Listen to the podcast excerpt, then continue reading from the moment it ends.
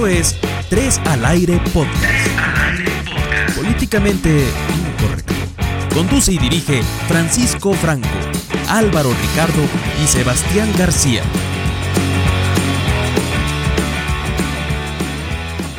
Bueno, otra vez somos nosotros, Tres al Aire Podcast. Estamos acá transmitiendo desde Australia y Bogotá y con los mismos de siempre, Álvaro y Sebastián. ¿Qué más Álvaro? ¿Cómo va todo? ¿Qué hizo este fin de semana? ¿Qué hubo, parranda de honorables amigos? Todo bien, acá eh, otra vez sentado en esta silla, como lo vengo, lo vengo haciendo con ustedes desde hace un par de meses, pero chévere, relajadito, aquí dispuesto a hablar un poquito de cosas. Eh, y ya, ¿y ustedes qué? ¿Cómo va todo? ¿Cómo vas, Evitas? ¿Qué hizo este fincho? Bien, bien, Pacho, bien, Álvaro. Este fincho que hice, no, nada, vea que nada, como fue Semana Santa, eh, el sábado, el sábado por ahí salí a comer, pero, pero no, el resto sí nada raro. ¿Cómo? ¿Se flageló? Eh, no, eso es pecado. Y la mano se la, no se le queda pegada por ahí al, al, al bichiro. Oiga, yo creo que Álvaro ya debe tener ese Paulo borrado porque ahí de tanto estar sentado, yo creo que esa línea ya se le borró. Sí, sentado y acostado porque yo sí no me muevo de esta casa para nada. Qué loco. entonces la línea se me sigue borrando. Yo sí estoy un poco, un poco, un poco como, como le dijera, eh, un poco como disgustado porque me parece muy irresponsable la gente en Colombia. Vi videos, vi noticias de las playas hasta las tetas de gente, marica. Pero teteadas de gente. O sea, la gente no, no, no, no le pueden dar un poquito de libertad porque salen a, y a deshacer y a incumplir las normas y creen que, que ya no hay virus, que la, que la gente que se está muriendo es, es invento de, de, los gobiernos y yo creo que esa, esa gente es la misma que, es, que escribe en Twitter o que manda cadenas de mensajes en WhatsApp diciendo que el gobierno es un inepto. O sea, yo entiendo que el gobierno no ha hecho cosas bien, pero yo también siento que ha hecho otras bien.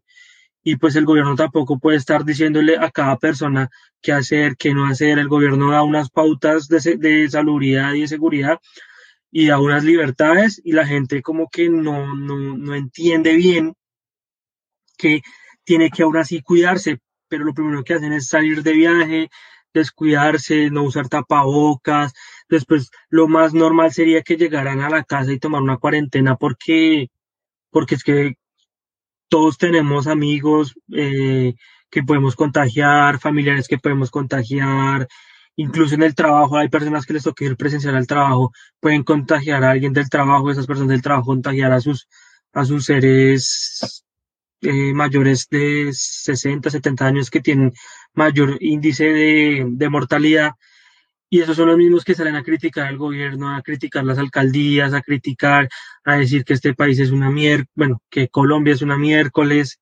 Entonces me parece que la gente no se comportó a la altura que debía comportarse en Semana Santa. Salieron como cuando, cuando usted tiene un perrito amarrado a, a, un palo con una correa y el perrito ahí juiciosito y usted lo suelta, que es lo primero que hace el perrito, salir a correr. Sí, y escaparse. La gente pues, en Colombia hizo lo mismo, salió, yo vi y, y, rumba en Cartagena, la rumba como, o sea, parecía un día normal, o sea, parecía como si nunca hubiera existido el COVID y, y ahora ustedes ven el tercer pico, ya yo creo que ya está a la vuelta de la esquina en Colombia. Ya, ya, ya, ya, ya declararon que ya, que más o menos eh, durante esta semana comenzaba ya el tercer pico, según lo que se tenía como proyectado. Y vea, una cosa que hizo usted estando tan lejos y se da cuenta de todo esto, imagínese uno acá, eh, que ve esos paneles de cada día, que uno ve noticias, que ve todo lo que está pasando más cerca y la verdad sí, o sea, pues no, no es que uno quiera regañar a nadie, ni, quiero, ni que uno quiera como imponer sus condiciones o decir que, que, que la gente haga lo que tenga que hacer, pero sí me parece que estamos jodidos con la falta de cultura que tiene la gente en este país. Sí, sí, ustedes tienen razón. eh, par de orates, eh, Pues- porque, porque aquí en Colombia, sea, la culpa es de parte y parte, ¿no? Porque tampoco vamos a decir que hay, que la gente se está muriendo, se está muriendo primero que antes de que lleguen las vacunas, entonces también eso es de parte y parte. Y aparte, pues Pero es estamos que en un país como Colombia, Llega- que donde Pero llegaron nuestros- las vacunas y la gente creyó que ya con eso era la salvación, pero es que ¿cuántos vacunados la lleva gente- Colombia? vamos como por ¿Cuántos 3 millones, pero vea cuántos de vacunados segunda Chile. dosis? De segunda dosis, que es lo importante. Como tres, Porque usted con, con 300 la primera dosis le ahora. puede dar, con la primera dosis todavía le puede dar un coronavirus fuerte porque no es totalmente, no es- no es- la inmunidad no es tan fuerte. Lo que cuenta es la segunda sí. dosis. Aquí creo que van hasta ahora 300 mil personas que han recibido segunda dosis. Y bueno, Por eso. bueno, eso, Y ahora eso- con ese- eso ya, Y ahora con ese problema de AstraZeneca que estaba, que Álvaro me envió el fin de semana la noticia de que está produciendo trombos en el cerebro, ¿era? sí, Y en la sangre, en en la sangre, sí. Y en la sangre. la sangre. Sí, por eso. O sea, cuidémonos, cuidemos. No lo hagamos por uno mismo, sino por la gente, por eso es más un, una cuestión de, de, co- de cuidarnos como en comunidad. O sea, yo me cuido y los vecinos se tienen que cuidar para que todos estemos bien y podamos salir rápido de, pues, de esto. Porque es que no todo, no todo, no todo hay que dejárselo a, a- a- al gobierno. O sea, hay que, cada colombiano tiene que aportar su granito de arena. Sí, cuidémonos, ¿no? Y pero aparte el gobierno bien quebrado, ahora no es que hay, es que el flujo de caja solo está para seis semanas, seis semanas será, que dijo el ministro de sí, estamos, estamos muy mal, No, Pacho, estamos tan Sí. mal que nuestro subpresidente está, está diciéndole a, al hijo el innombrable que, que si está de acuerdo con la reforma tributaria, estamos, No, pero vamos de culo para el estanco. Entonces, no, no, no pues, vieron, no vieron que supuestamente, no vieron que supuestamente Tomasito, Tomasito hay que decirle, se le fue a la casa presidencial a Duque y que supuestamente hablar de por qué él iba a ciertos productos como el café, el azúcar y la sal, y que supuestamente es que Duque no se retractó. No, hasta hay que consultarle país, al no- hijo del patrón. Sí, Pero no, venga, no, no. hablemos de cosas más amenas, hablemos de cosas más bacanas. Hoy Sí, cambiemos el tema, si no ya Sí, nos sí, no, indisponemos muy acá. bacano. tenemos a un invitado muy, muy chévere, que al principio de la, de la, de la charlita teníamos unas confusiones ahí, Álvaro y yo, pero a medida de la, de la charla las fuimos aclarando para que escuchen eh, este invitado muy interesante sobre el teatro, si les gusta el teatro. ¿Cómo es el nombre, Sebastián? Del, del invitado. Eh, Eduardo Eduardo. Rodríguez Arias. Eduardo Rodríguez Arias y él es el cofundador de cofundador y productor, digi- productor audiovisual digital de, del Teatro de la Imagen. de la Imagen. Entonces, para que escuchen esta charla, recuerde que nosotros no hacemos entrevistas porque nosotros no somos entrevistadores, nosotros solo intentamos hablar con las personas que nos cuenten un poco de, de sus proyectos, de sus de su vida y este fue el primer invitado, ¿no? Ahí lo, lo tenemos, esperamos muchos más, les nos gusta tener invitados porque así no hablamos tantas estupideces entre los tres y más bien nos centramos en cosas más importantes con, con los invitados. Esa mierda. Entonces, ¿qué? Nos vemos en la... Espero que les guste y, y nada. Comente, critique y si quiere insultarnos, hágalo en arroba 3 al aire pcast en Instagram y Twitter.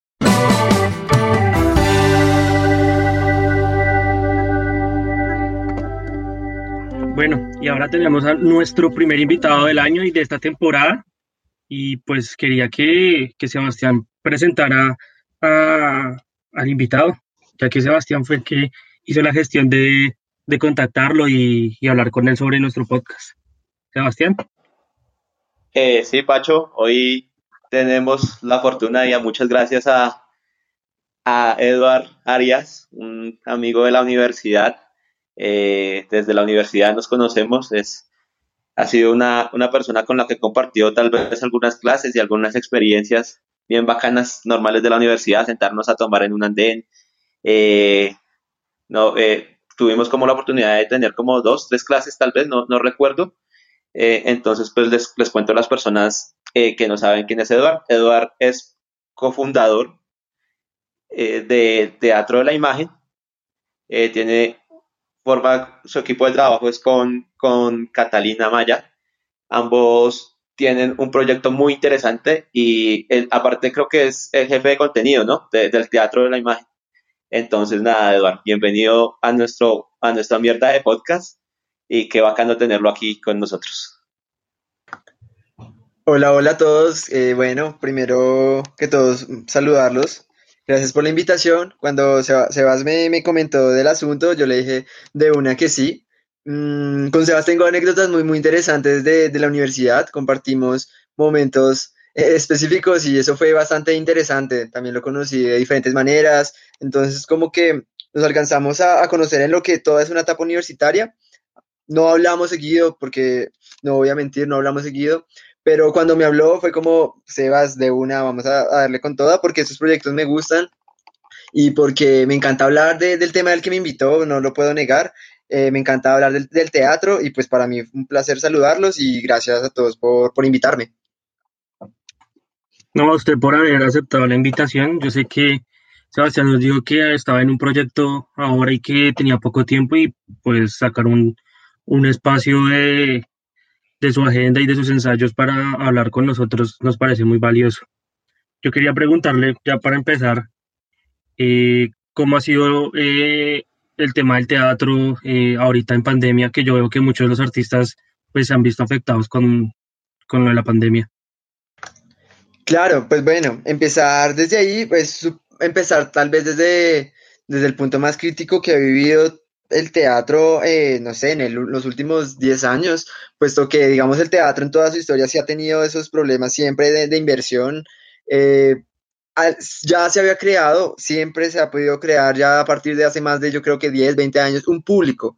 Y ese público que siempre o que acompaña ya no está pudiendo estar por todo el tema de la pandemia. Entonces, pues eso fue un punto de inflexión súper grande que tuvo pues todo el sector del teatro y pues de las artes escénicas, no solo teatro, hablamos de, danza, de circo, de incluso conciertos, todos los espectáculos en vivos eh, tuvieron ese gran problema y el teatro convivirlo virtual por más de todos los esfuerzos no es lo mismo, se necesita el convivio, se necesita la interacción, ha sido un problema bastante, de hecho así para empezar, tristemente han cerrado varias salas, eh, debido a precisamente que no pueden sostener arriendos de casas con teatro, no pueden sostener cafeterías, no pueden sostener un grupo porque si en serio las boletas no, no se venden, no, no, es posible. Obviamente, eh, si hay algunas que obviamente siguen subsistiendo, porque, porque para qué, digamos que a veces el gobierno en, con IDARTE dice proyectos de becas, la Fuga, que es la Fundación Gilberto Alzate Bandaño, tiene becas, pero igual incluso a esos proyectos también les han recortado dinero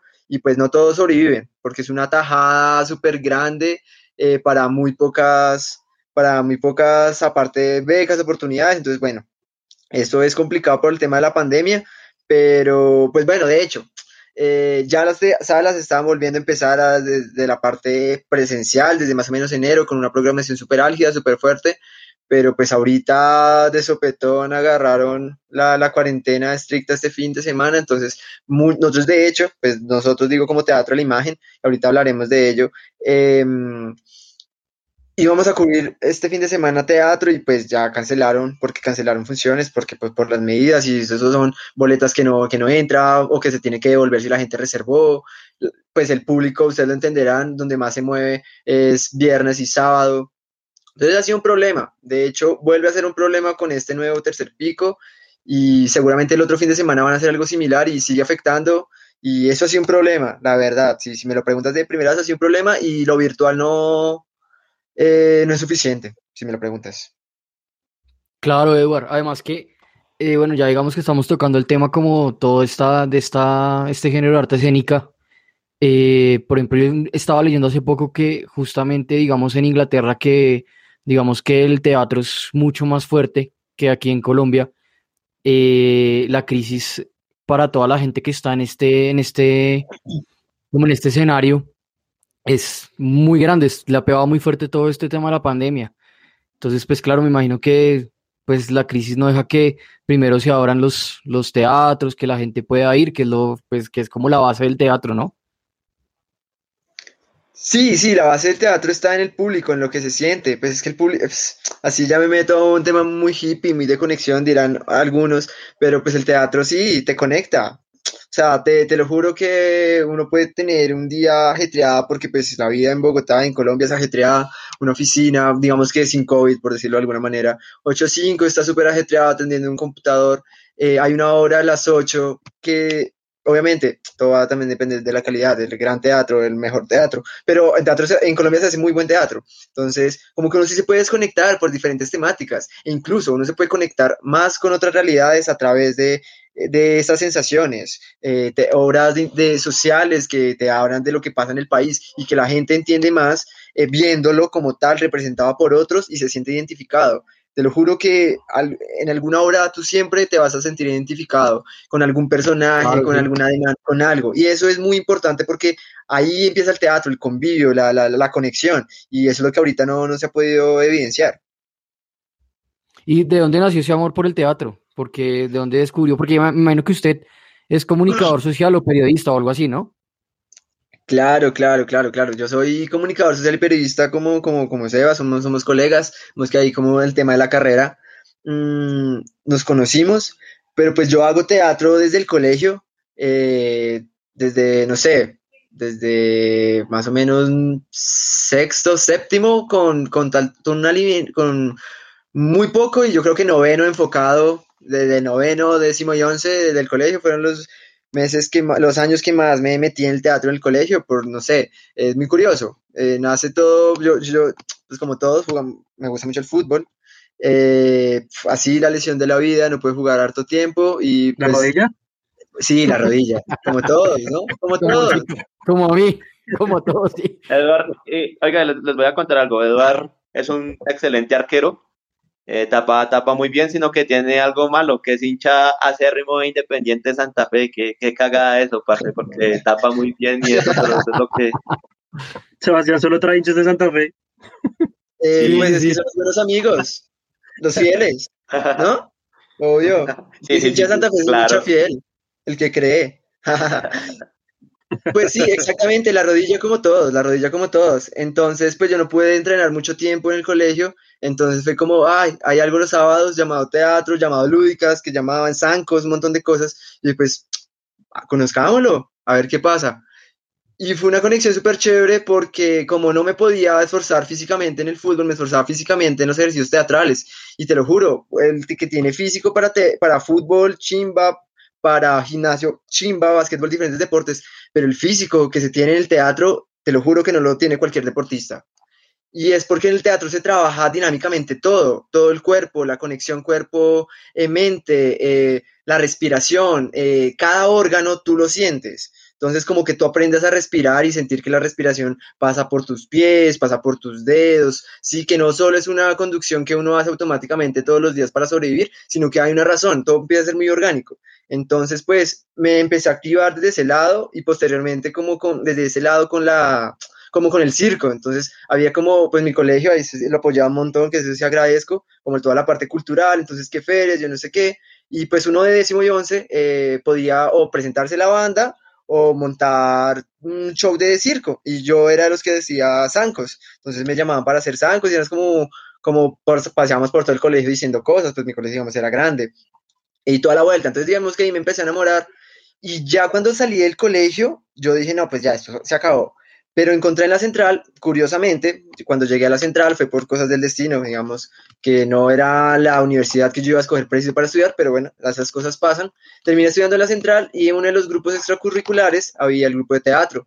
Y yo pues tenía unos huecazos impresionantes, la verdad veía unas materias fijas y había mucho tiempo, mucho tiempo libre y pues los sábados yo deprimí para uno no quiere estar en la casa, uno quiere joder con los parceros, salir, hacer parche, porque uno en la casa ya, ya, ya le ha dado, usted ya estuvo en el colegio ya, como que no quiere estar en la casa. Entonces me metí al grupo de teatro y pues ahí empezó el camino y yo creo que el amor ya enfocado, enfocado fue gracias al maestro de la central, que es como el director de teatro, que pues bueno, que también ha vivido en este mundo de pandemia y que le voy a mostrar este, este, este podcast, se lo, voy a, se lo voy a pasar para que lo escuche y le mando un gran saludo porque es un maestrazo de aquí a Pekín.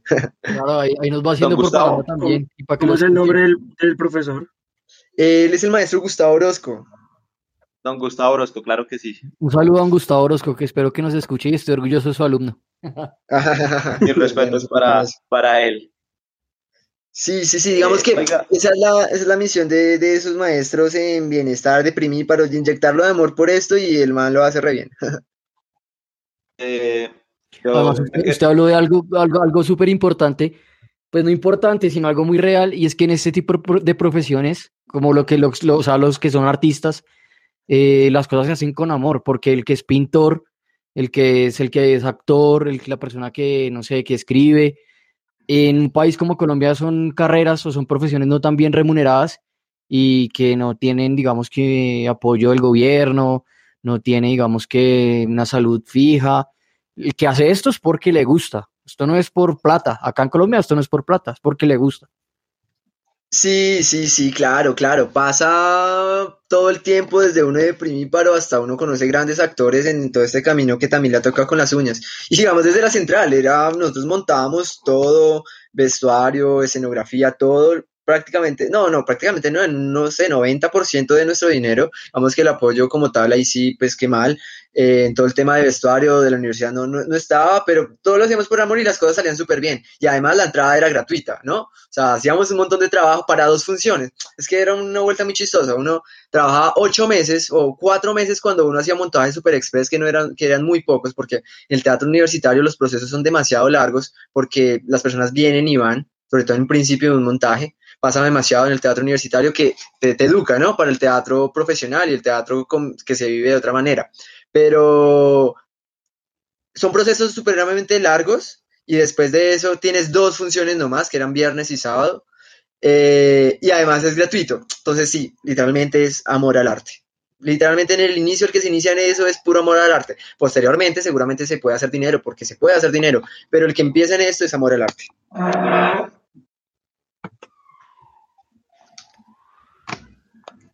Sebastián. Sí, aquí estoy, aquí estoy. Eh, digamos, Álvaro, no me ha ido.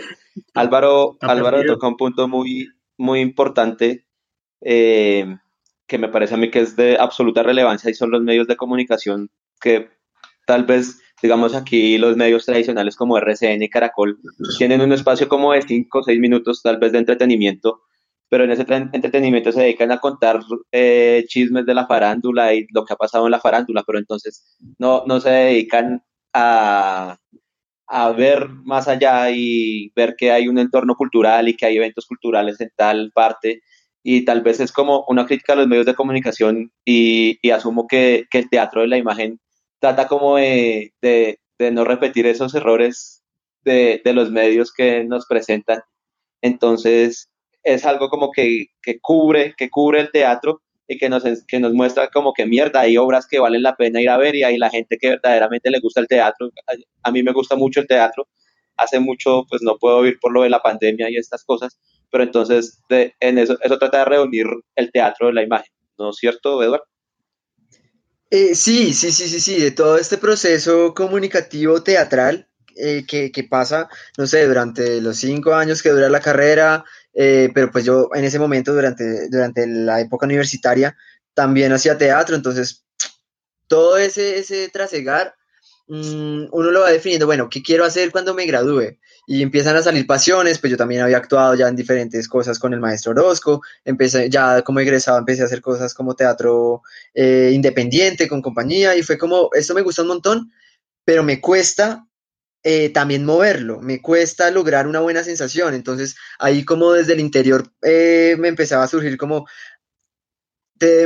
hay que una forma de mover esto y hay que moverlo chévere, hay que moverlo bien, cómo la gente se puede enamorar del teatro, la gente que no conoce, entonces pues ahí empezó a nacer las primeras ideas de que lo que es ahora teatro, la imagen, que es precisamente eso, la imagen, eh, que a las personas se les puede vender una obra, se les puede hacer una buena difusión con una buena fotografía. Y eso es lo que nosotros con Ahora con Teatro la Imagen es lo que estamos haciendo, vendiendo una imagen para los teatros y posteriormente eso se fue convirtiendo a cómo hacer difusión. Entonces nos volvimos un medio teatral, un medio de comunicación alternativo, eh, diferencial y pues claramente digital, que ha trascendido en dos años y medio con cosas supremamente interesantes que, con la que he conocido una locura de personas, también he tenido los chascarrillos, las cosas no tan buenas que pasan en estos proyectos, emprendimientos, pero pues que ha sido muy interesante. Esa es la vital importancia ahorita de Teatro La Imagen, esa difusión de espectáculos en vivo, mmm, enfocado claramente al teatro, pero también no solo al teatro, porque las artes escénicas son demasiado amplias, entonces hablamos del circo, de la danza, de los performance, entonces ya empiezan a haber una, una singularidad de lenguaje muy importante, y pues bueno, eso es de lo que se encarga Teatro La Imagen, pero bueno, el proceso para llegar ahí ha sido bastante, y digamos que esos no son los inicios, pero ha sido un resultado muy interesante que ya llevamos con ello dos años y medio eh, y ha sido la propuesta de tener un medio digital alternativo de comunicación. Genial, genial. Y digamos, hay algo que me parece muy interesante y es que tal vez una imagen, bueno, pues no, no, no, no sé qué relevancia tenga este dicho, lo traigo como, como a colisión que dice una imagen vale más que mil palabras. Una imagen puede captar lo que verdaderamente siente el actor cuando está en el escenario, lo que, lo que inspira, lo que... Entonces, yo creo que eso es algo como que intenta capturar el teatro de la imagen. Sí, claro, claro, porque digamos, eh, nuestro lema es capturamos, capturamos imágenes y emociones. Eh, el dicho también viene acudiendo también al amor del maestro Gustavo Orozco, que él define el teatro de esa manera. Las, el público, las personas se conectan a través del teatro, van al teatro para ver imágenes y emociones. Si ven imágenes que les gustan, bien, pero si sienten esas emociones, ese es el resultado. Porque si te conectas por la imagen, súper bacano, pero si te conectas emocionalmente, es un viaje, es una locura. Y esa es nuestra intención con las fotografías, que también eh, cuando las personas puedan escuchar es, esto, me gustaría que lo puedan ver en Instagram, en arroba teatro de la imagen, con todas esas características que hemos hemos trascendido en estos dos años y medio de trabajo.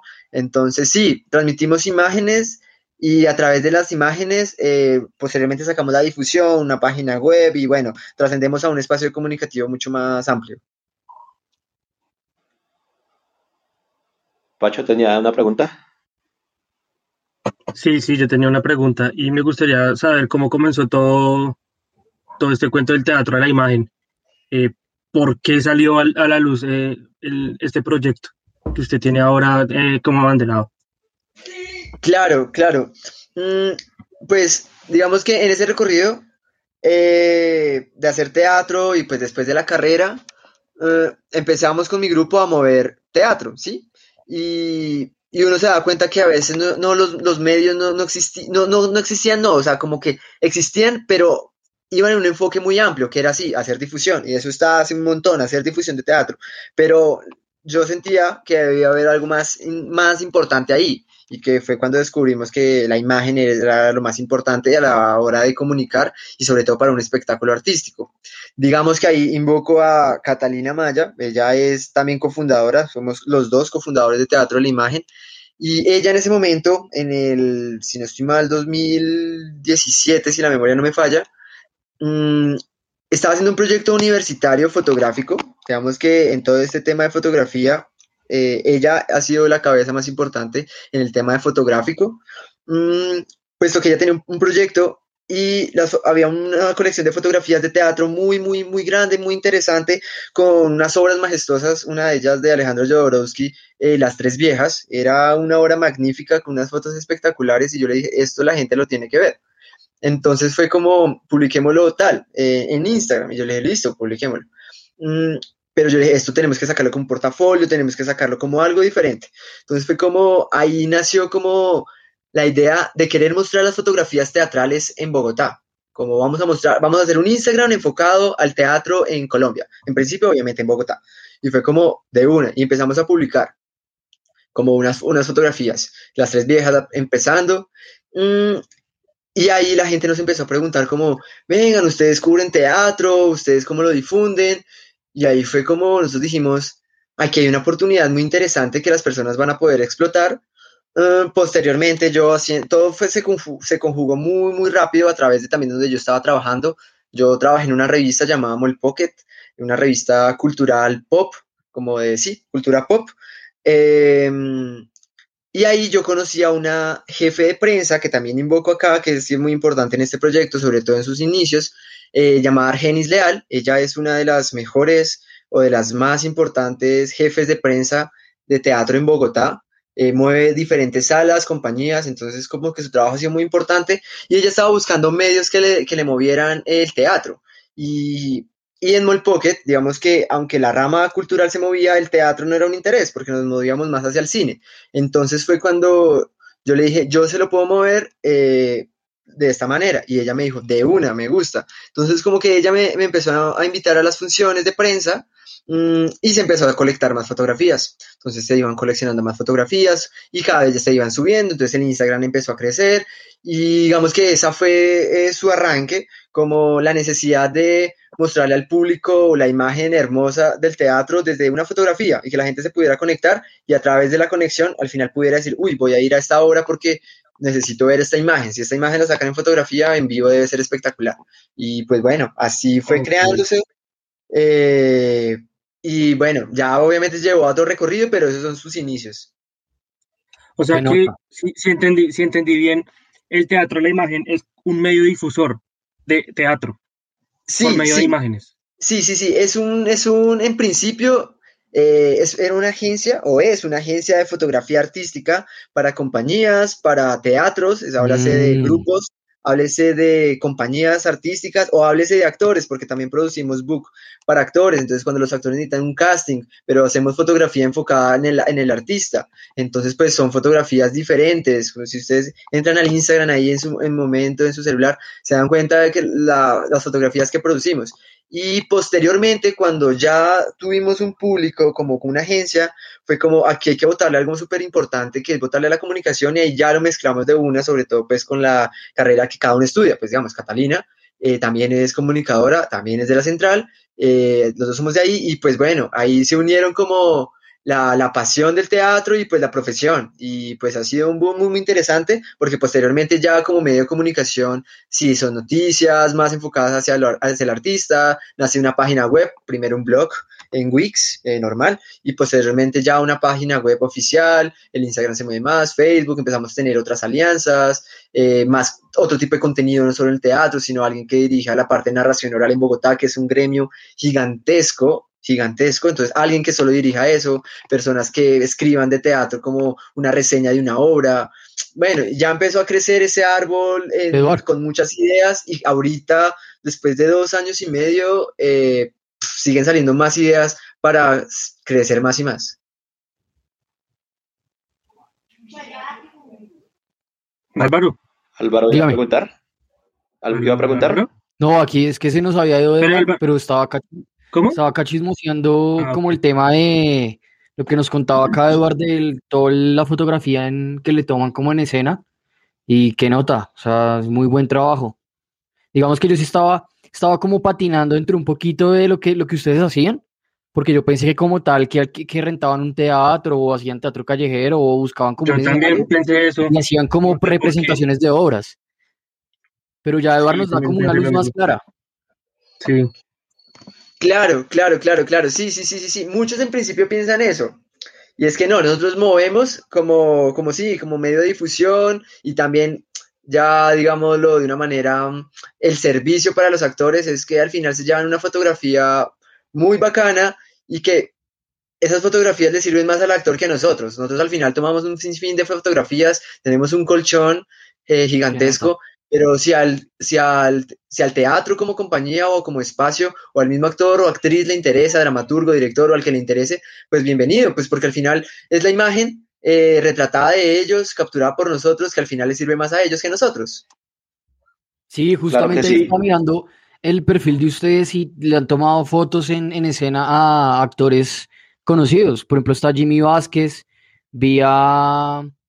Ah, se me fue el nombre de este loco de Fabio Rubí, eh, de Bernardo García.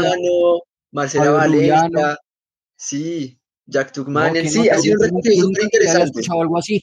Es que lo que pasa es esto, cuando uno, cuando, digamos, yo no soy como un consumidor tan alto de teatro, pero sí he ido a algunas obras y cuando uno va, uno no, no, no, como que no le da el verdadero valor que tiene el teatro, porque uno simplemente se fija en la actuación y en ponerle cuidado a la historia, pero uno muchas veces omite la escenografía, la música que ponen, la fotografía, las luces, el vestuario, y eso es un trabajo gigante.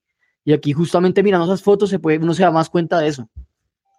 Claro, claro, claro. Ese es, es precisamente eso, capturar en ese público que conoce o incluso que no conoce, porque eso es lo, más chévere, como que se conecte y vea como, uff, este tiene este maquillaje o tenía un arete, eh, esta escenografía fue re grande o, por el contrario en un espacio negro totalmente. Entonces como empezar a ver esos detalles y como que nuestro Dios está en capturar esos detalles. Y por eso ha sido un proceso muy interesante, incluso con esos actores de esa talla, eh, actores que entre otros no tienen esa visualización en televisión o pero también son unos actorazos impresionantes, porque obviamente eh, el público generalmente ve la televisión, ve, ve, ve, ve, el cine y se mueve re bien y esos son grandes actores, pero los actores, otros actores que solo se dedican al teatro, uff, también son un voltaje, una cosa loca.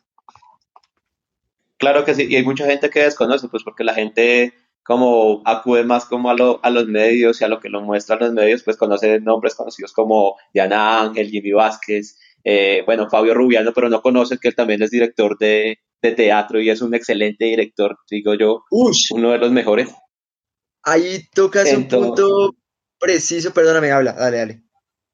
No, no, no, no, tranquilo, tranquilo, fresco. No, ahí, ahí tocas un punto súper, súper clave y es eso como a través del teatro uno se da cuenta que este actor no solo hace esto, sino que los actores se mueven en mil cosas todo el tiempo, entonces se mueven en esta obra, esta obra, también son directores, eh, tienen un grupo, dictan talleres, hay actores que están en grupos y además dirigen su propio grupo, ¿sí? Entonces, y es un gremio grande, pero es muy lindo porque uno al final se puede conocer con todos muy rápidamente, porque es muy conectado todo el tiempo, porque el problema que como no ha habido unas redes tan grandes como de apoyo, uff, entre ellos internas han creado unas redes bastante importantes de, conexión, de amigos, de, gente que se une a hacer cosas en esa comunidad y bueno, empiezan a creer diferentes compañías, ábrese la congregación, el Teatro Petra, eh, eh, para, no sé, un sinfín de compañías que hacen teatro todo el tiempo y eso es muy bonito. Claro que sí y hay mucho, mucho teatro que la gente no, no, no conoce y no ha tenido la oportunidad de ir, digamos, al Teatro Petra. Yo ya tuve la oportunidad de ir, pero no sé si Álvaro y, y Pacho conozcan el Teatro Petra. Hay muchos teatros que, a los que la gente no, no, no conoce y, y pues que no ha ido. La gente conoce el teatro libre, el teatro... Sí, los, los teatros convencionales, mejor dicho. Es que, es que en Colombia, eh, digamos que ese tipo de arte no es tan consumido. Muy, sea, para el total, el 100% de la población colombiana, yo creo que ni el 10% consume el teatro. Y eso ya es un tema más cultural. Lo mismo que acá, digamos que las artes no son tan bien valoradas como si son por, lo menos en México, en Argentina, en Uruguay, para decir acá países de Latinoamérica o decir Europa. Acá el artista no es tan, no se le da el valor que debería tener. Sí, pero siento que también hace falta un poquito más de difusión a este tipo de eventos. Claro, claro. Mucha gente no sabe dónde ir a verlos, mucha gente ¿no? sabe, sí. Porque yo, yo le aseguro que el gobierno o la alcaldía se empeña en, en patrocinar o darle más publicidad a este tipo de, digamos que de arte y es Obviamente atraería un poco más, pero yo estoy seguro que no. Sería como, como uff, hay una obra de teatro que me quiero ver, vamos a verla. No, no creo que todo el mundo lo piense así. Sí, es muy... Es que yo lo, yo lo pongo un poquito en contexto con, con, lo que uno ve acá en Australia, por ejemplo. Bueno, si no, sabe, no sabía, yo estoy desde Australia, ¿no? Sí, sí, se vale. Acá yo veo que, que como que la publicidad y la información sobre obras de teatro está en todo lado. O sea, uno va, uno va en un bus y está la publicidad de, obras de teatro. O que ingresen a, una página donde están todas las obras de teatro que están en ese momento. Uno va a un restaurante y hay vallas donde hay promocionando obras de teatro. Entonces siento que acá sí se promociona mucho, mientras que en Colombia usted no ve esa promoción, no ve esa difusión sobre diferentes obras de teatro o conciertos de pronto de música clásica, música alternativa, que también se ve mucho acá, eh, presentaciones de, de, bandas. de un solista, de un solista, de un violinista, de un pianista, también se ve mucho. Pues obviamente por toda la pandemia todo esto ha cambiado, pero antes sí se veía demasiada publicidad sobre eso, incluso más que el cine. Claro, claro, claro, ese sí es un problema súper, súper grande como en todo el tema de difusión, digamos que tras esa necesidad también nace teatro la imagen, como esa vuelta de, de promocionar de una manera diferente el teatro para que sea más consumido, pero igual es muy sectorizado y lo que dices de, de, de la, del consumo del teatro es un problema cultural y incluso que va más allá del precio, porque incluso hay un mito muy feo que a mí en estos casos sí me gusta mentir como es que en general el teatro es caro y es como no, y acá les voy a hacer una pregunta, no sé, ¿cuándo, ¿cuánto se gastan ustedes en un sábado de farra sin COVID? Por ahí. Harto. De Más 100 de mil 100. no baja la cuenta, de 100 mil no 80 baja. mil, 100 mil pesos. Sí. Yo que porque uno se ve una fiesta barata, barata, barata y la quiera pasar mal, mm, por bajito, unas 60 lucas. O sea, como por promedio, que obviamente no, no todo el mundo puede gastar 60 lucas, y ma- pero por bajito uno se gasta eso, ¿no? Incluso muchísimo veces más. Sí. Las, antes de pandemia, claramente cuando estábamos regresando a los teatros, algunos subieron precios por, por obvias razones, pero antes de pandemia, yo creo que el promedio de boletería en Bogotá, los teatros de, no sé, de menos de 200 personas, o sea, teatros pequeños independientes, que eso hay un jurgo en Bogotá, un jurgo es un jurgo, eh, la boleta más cara costaba 25 mil pesos y te daban una pola. ¿En dónde? ¿En serio? Uf, en bares, no ¿En sé, dónde? la maldita Sí. vanidad de la 45 con 19, las boletas son a 25. ¿En serio? Y ahorita, Vea, sí, uno, uno, uno, uno- uno no conoce esas cosas. ahorita, Pues que si uno no conoce, ¿cuánta gente no conocerá? y ahorita seguramente. Pero porque no- uno no está tan, tan inmerso en el tema. Claro, y ahorita la maldita Pues estará, es que- no sé, en 35 lucas a lo mucho, porque obviamente subieron. Pero en general no es tan caro, no sé, el Teatro Petra, que es de los más caros, te puede costar la boleta 50 lucas y sigue siendo barato. ¿Sí? O sea, a que no, no- el mito de que el teatro es caro no es tan cierto, porque obviamente si tú te vas al Jorge Eliezer Gaitán, a producción del Julio Mario Santo Domingo, eh, no sé, producciones, esas boletas te pueden costar 150, 180 lucas, pues son otros tipos de espectáculos. E igual es muy consumido y hay público para eso. Pero el promedio de la gente que puede conocer teatro, uf, con 30 lucas, cada uno se puede brevemente eh, hacer una obra de teatro y luego hay pola y la ponen en el teatro también, no sé, los lugares cuesta 3, 4 lucas. Entonces en un bar que 8 lucas, 10 lucas por barato una pola. No sé, entonces eso es un video, porque la gente gasta en otras vueltas, obviamente es por cultura, la gente gasta en otras vueltas y eso no es, no es culpa de nadie, pero si hubiera más desde la parte educativa esa inyección cultural, uff, pues las personas no sé, dirían 15, este día voy a farra y en 8 días voy a obra, farra y obra, y pues se puede intercambiar, y obviamente los que van a farra, pues chimba porque yo también farreo, pero pues también se puede, se pueden hacer varias cosas, ¿no? Es, lo- es como a lo que voy. No, Y el teatro también es como una forma de hacer un plan distinto. No, si no quiere ir a cine, si no quiere farrear, o sea, si quiere levantar, se puede dárselas ahí de que yo conozco hay unos lugares chéveres para, Uff, para llevar a esas alguien. conquistas de teatro, Entonces- las viejas nunca lo van a olvidar, así terminen eh, a los dos meses. Este, este man lo hice por experiencia. Eso es una pura experiencia. No, no, no, no, no, no, no, no, hay modestia aparte porque seguramente mi novia va a escuchar esto. sí, bueno, pues es que, O bueno, sea, ya la que- próxima, si usted no aparece, van a buscarlo de una vez al teatro. No, pues es que en darle como por... Bueno, sí, incluso experiencias, incluso amigos, amigos como que uno dice, uy, chimba, porque fui a, fui a teatro, o sea, hice algo diferente y lo recuerdan porque pasó algo. En cambio, obviamente la- las películas son muy bacanas y uno también se lo disfruta, pero, pero, pues es como más, se consigue muy fácil y pues la publicidad que tiene el cine pues es otra locura, pero es otro, es otro arte y pues eso también está bien, sino que no es como demeritar, sino que se le puede dar apoyo a varios, a varios canales. Pero ustedes como, como medio de digital de información, sí, son un medio digital, eh, ¿han recibido algún tipo de apoyo por parte de la alcaldía o, o alguna empresa No, privada? no, no, no, no, no, no, pues eso sí, no, nosotros somos autogestión también con uñas, amor. Eh, nosotros somos en este momento Cabezas Catalina Maya y yo, Edward Rodríguez. Mm, también somos pareja. Eh, y no, Ah, ya soy novia. sí, somos pareja, sí, somos novios, somos novios. Ah, Sí, sí, sí, ya, ya hace un buen tiempo y El amor, el amor nació, el amor nació en, Tras bambalinas. este en Teatro de la Imagen. No, pues, de hecho, no, eh, como que, si se podría decir, voy a decir algo mega romántico y me va a ganar unos puntos, pero ese es como, ese es como nuestro hijo, ¿sí? Entonces, como que Mm. hubo una, eh, un comienzo, pues nosotros nos conocimos haciendo teatro y posteriormente nació Teatro La Imagen. Entonces, sí es como, y pues lo que te digo, ella, lo que les digo, ella es la cabeza fotográfica, es la jefe de fotografía y yo soy el jefe, pues como de contenidos digitales y como como general, pero pues la fotografía, si las fotografías que ves en el Instagram o en la página web, el 80% de lo que está en el Instagram seguramente lo capturó ella, el otro 20 lo capturé yo, porque yo también tomo fotografías, pero ella con mucha más regularidad y pues porque cuando los dos vamos a tomar fotografías, siempre me gustan más las fotografías de ella que las mías. Entonces, pues se publica siempre lo mejor. Entonces, mm, somos los dos, ¿no? Es autogestionable, hemos tenido como alianzas eh, con gente muy bacana que ha apoyado el, el, proyecto, como, pero pues directamente como comprando nuestros servicios, o sea, nada más, no, no como un apoyo, una donación, sino como simplemente nosotros gestionando nuestros servicios de fotografía y conociendo mucha gente. Digamos que en este proceso hay que conocer mucha gente y escalar un montón y proyectar las cosas. Entonces, no, todo ha sido autogestión. Esperamos algún día que como otros proyectos culturales, eh, algún día sea una chimba ser escuchados por, por alcaldía y cosas más grandes, pero por ahora es autogestión. Eh, y hemos hablado así con alcaldías locales, diga, por decirlo así, pero no ha habido como esa donación, sino simplemente hablar como para alianzas, entre otras cosas, eh, pero todo autogestión.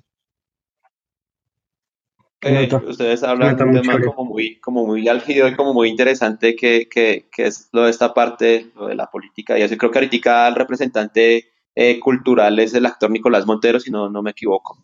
Ah.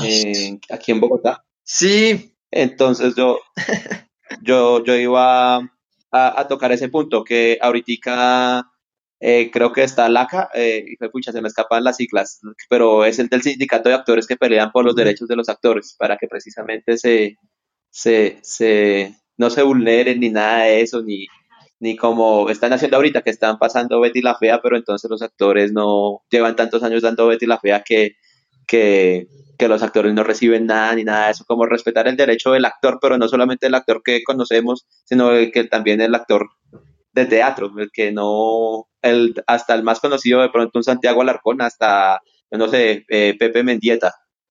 Sí, bueno, con esas instituciones ha sido un proceso súper chévere lo que han hecho ellos. Ahorita les hablo de Nicolás Montero, que eso es caso aparte, mm, pero acá, acá eh, la Asociación Colombiana de Actores ha hecho un proceso uf, gigantesco por la agremiación.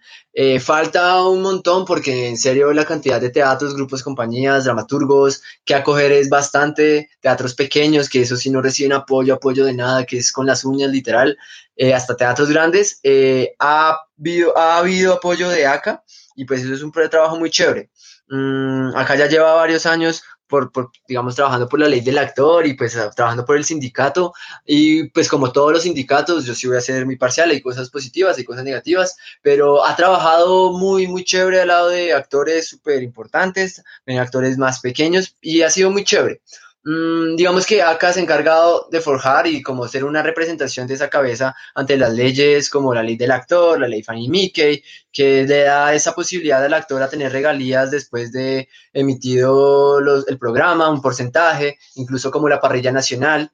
Mm, pues así resumidamente la última ley que estaban imponiendo era que las parrillas como RCN y Caracol eh, iban a disminuir la, la, tasa de programación colombiana. Entonces iban a meter más programación extranjera en la zona prime time y eso es tipo 8 de la noche. Entonces, pues a los actores colombianos, a las a las, a las producciones que van para televisión colombiana, no les conviene que en un horario prime eh, se estén produciendo, se estén moviendo producciones de otros países y antes que producciones colombianas. Entonces, no sé, en un tiempo, no sé si ustedes se dieron cuenta que en la zona prime a las 8 de la noche estaba Avenida Brasil y eso es brasilero. Eh, dos, hubo dos, así que pasó RCN tipo 8 de la noche que eran de otro país, entonces como que eso no les funcionaba porque pues también los contratos muchas veces se hacen también pues bueno, eso sí son de las producciones como tal, pero el horario prime en el que lo pasas, no vale lo mismo pasarlo a las 8 que pasarlo a las 10 o pasarlo a las 11. En, pues eso ya va en tema de publicidad y bueno, un montón de cosas. Directamente a la televisión, digamos que al teatro acá ha trabajado, pero ahí sí falta también un montón de cosas, porque pues los teatros muchas veces son demasiado desamparados. Mm, pero pues bueno, todo tiene sus altos y sus bajos. Nosotros hicimos un trabajo el año pasado súper chévere con ACA. Eh, Bernardo García era el presentador de un programa llamado Café con el Artista. Entonces acá nos movía a los actores que, que Bernardo entrevistaba y lo hacían a través de Instagram TV desde nuestro canal. Entonces con ellos igual estamos súper agradecidos porque nos han apoyado y como cuando conocieron el proyecto les ha gustado. Y bueno, ha sido un trabajo también de la mano. El sindicato ha trabajado bien. Es importante. ¿Qué nota, Eduard? Sí, claro, claro que sí. Eh, Eduard, eh, bueno, el podcast toca, la charla estaba súper interesante. Pues el también. del podcast nos toca ahí bajarle un poquito, pero cuéntenos como para ir como cerrando el tema, ¿qué planes tienen ustedes a futuro? ¿Cuáles son las metas? ¿Qué se proyectan? ¿Cuál es el objetivo que tienen ustedes? Mm, ahorita el objetivo mm, es seguir buscando esas alianzas eh, también para gestionar eventos, o sea, no solo para difundir eventos, sino para hacerlos. Entonces, eso es lo que le estamos apuntando. Digamos, como hemos con este recorrido así súper rápido, les cuento que hemos hecho alianzas súper chéveres con artistas de talla que representan, no sé, una población súper grande en narración oral. Una es Ana María Dávila, ella mueve todo lo que es narración aquí en Bogotá, una cosa loca. Entonces, con el apoyo de ella, apoyo de otros artistas, nos hemos ido aliando para diversificarnos, literalmente, como que empezamos ofreciendo fotografía, ahora ofrecemos difusión, queremos, eh, también ofrecemos luego cosas audiovisuales, ahorita queremos ofrecer también ser unos gestores, que el Teatro de Imagen pueda gestionar sus propios proyectos y mover obras, digamos, yo así individualmente y Catalina también individualmente hacemos teatro y estamos en compañías, cada uno hace teatro y pues digamos, hoy tenía ensayo, pero eh, no, al final me lo cancelaron, entonces pues estamos moviendo obras y pues qué chévere sería mover las obras de uno con, no sé, con una productora de teatro la imagen, así hablando, no sé, en unos 5 o 6 años, sí, sí sería chévere ser una casa productora de eventos. Posteriormente trabajando, ahorita trabajando duro en la difusión, eh, en la fotografía para que más gru- grupos nos conozcan, porque siempre hay donde ir. Ahorita queremos ir ya a otras ciudades, ya conocemos muy bien Bogotá, queremos conocer Manizales, Medellín, ciudades de Colombia que son una locura en el teatro. Mm, expandirnos, expandirnos, posiblemente, eh, posteriormente hagamos un viaje fuera de Colombia, entonces, ¿por qué no llevar a eh, teatro la imagen a otras partes del mundo? Entonces, pues con la fotografía podemos jugar, entonces también te- tenemos una sección llamada Teatro de la Imagen en las calles, entonces la gracia es ver teatro callejero y eh, arte callejero en el mundo hay por montones, entonces la gracia sería ir y fotografiar y subir y empezar a ver qué pasa, jugar en este recorrido, que igual ha sido muy, muy interesante. Genial, genial. Sí, muy, muy, muy chévere, Eduardo. Claro que sí. quiero, quiero agradecerle también que hayan aceptado esta invitación, porque sí era muy importante saber un poquito más del teatro y ahora pues que conocemos el teatro de la imagen, pues podemos ya entrarnos un poco más sobre este, este teatro que no, que no estaba bien divulgado, que es un teatro como más, más escondido, que muy poca gente lo conoce. Me parece muy chévere. Eh, ¿cómo podríamos encontrarlos en redes sociales o la página de internet? Claro que sí, eh, la página de internet es súper fácil, teatrodelaimagen.com, eh, en Instagram y Facebook arroba teatro de la imagen, por teatro de la imagen nos encuentran súper fácil en todo, todo, todo lado. Ahorita, ahorita estamos eh, produciendo contenido eh, mensual a través de unas entrevistas que tenemos con artistas. Entonces, ahí en la página va a haber de todo tipo de contenido siempre, lo que, pues, para que la gente sepa. Y también estábamos anunciando todo en nuestro, en nuestro Instagram por historias. Ahorita hicimos recientemente un giveaway, nos salíamos con una marca productora de, de vestuario para artistas, entonces la persona ganadora se va a llevar, o sea, la persona que ganó, porque ya hay una persona ganadora, la persona que ganó se, va- se llevó unas fotografías y un vestuario diseñado por una marca llamada Tusitala, entonces, pues en Instagram Teatro de la Imagen y ya, y muchas gracias en serio por la invitación. Mm, siempre el pendiente, cualquier cosa que necesiten, porque el teatro, uf, de esto que les hablé, es una pequeña parte de todo lo que hay en el teatro en Colombia. Si sacan una segunda parte de solo teatro en Colombia, es otro voltaje. Así que muchas gracias, muchachos. No, Eduardo, No, no, no. El, tema, la verdad, muy Oiga. interesante. Me, me parece un duro, primero, por lo que hace, porque mm, son temas que aquí la gente en Colombia necesita conocer un poquito más, necesita empaparse, es cultura, es una forma de, de aprender algo distinto, de distraerse. Y una nota lo que está haciendo muy bacano el proyecto. La verdad, yo nunca había escuchado ni conocido algo así. Serio, felicitaciones y espero la saquen del estadio. Muchas gracias. Muchas gracias. Es muy Gracias, ¿vas a decir algo? proyectos. Oiga, sí, ya para, para irnos y recordarle a la gente que, que ya se aproxima el Festival Iberoamericano de Bogotá. Eh, uy, no me acuerdo desde qué edición está, pero sé que está desde 1988.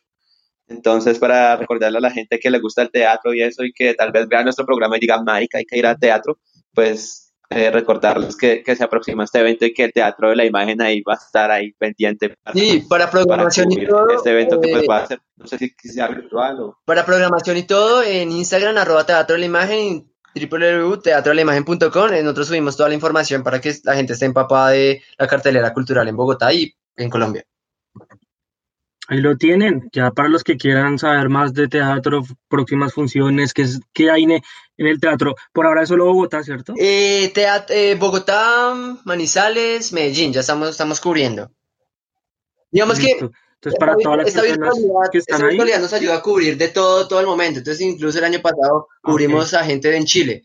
Pero, pues, o sea, como tal, la fuerza de cartelera aquí en Bogotá. Ok, entonces para todas las personas que, que quieren conocer sobre programación, eventos y noticias, acá está viendo la página también, hay como unas noticias, unos, unos artículos, unas, sí, eh, está ahí en todo el teatro de la imagen.com. Agradecerle a Edgar por, por haber sacado tiempo para atendernos y pues nada, ¿dónde nos pueden, dónde nos pueden eh, buscar Cevitas en nosotros en redes sociales? Sebas murió. Cevitas. Sebas. Cevitas. No, no está. Pero bueno, sí. Sí, ya, ya, ya. Volví, volví. En Instagram. Volví, volví, volví. Vale, vale, vale, pero si no, eh, no le robo la pauta. ¿Nos pueden encontrar en nuestras redes sociales? Cevita se le olvidó y estaba buscando dónde las tenía anotadas. La gente nos encuentra en nuestras redes sociales. Sí, sí, sí, a ver, ¿dónde? ¿Dónde nos encuentran? Muchas gracias. nos pueden encontrar en nuestras redes sociales. Estamos en sí, claro. Instagram como Última cosa, de, desde el proyecto y todo este camino tan chévere de Teatro de la Imagen, es que nos encontramos con una gente eh, que también es parte de la central y bueno, de la distrital, de la EAN, de otras universidades, llamada La Cuarta Raya del Tigre y con ellos, ellos mueven una sección muy chévere que es como poemas, textos, cuentos, en que se cuenta y también a Lauren, eh, que también dirige esta sección de narración oral. Y, y ya, muchas gracias. No, nos va a tocar hacer otro capítulo con usted porque veo que tiene mucha, mucha, mucha información. Resto, resto, qué pena. Sebas, ¿ya está listo? Sí, listo, listo. Eh, nos, la gente nos puede encontrar en arroba 3 al aire PKs en Instagram. Eh, nos pueden encontrar en, en, Twitter también como arroba 3 al aire PKs. En nuestra fanpage de Facebook 3 al aire podcast políticamente incorrecto. O si no, nos pueden enviar correo, un correo escribiéndonos como marica, me gustó mucho el programa o nosotros también compartir alguna información que sea, que sea útil para nuestros oyentes, entonces nos pueden, pueden escribirnos a 3 al aire podcast hotmail.com. Y para los que nos quieren escuchar y para que nos, nos compartan, para que compartan todos los audios que tenemos de la primera temporada y los cuatro que llevamos de la segunda temporada, ¿dónde nos pueden escuchar, Álvaro? Sí, nos pueden escuchar en Google Podcast, en Apple Podcast, en Deezer y también estamos en Spotify. Bueno, quiero agradecerles a los tres por haber estado este día. Y pues nada, nos vemos en la próxima, el próximo capítulo, un capítulo cada semana aquí en Tres al Aire Podcast. Un abrazo, muchachos, gracias. Chao, muchachos, suerte. Buenas noches. Ah, y un, mensaje, Sebastián, por favor, no me llame a las 2 de la mañana. Eh, bueno. Algunas cosas personales, íntimas, marítimas, mentales. Nos vemos, chao. Chao, suerte. Bueno, chao.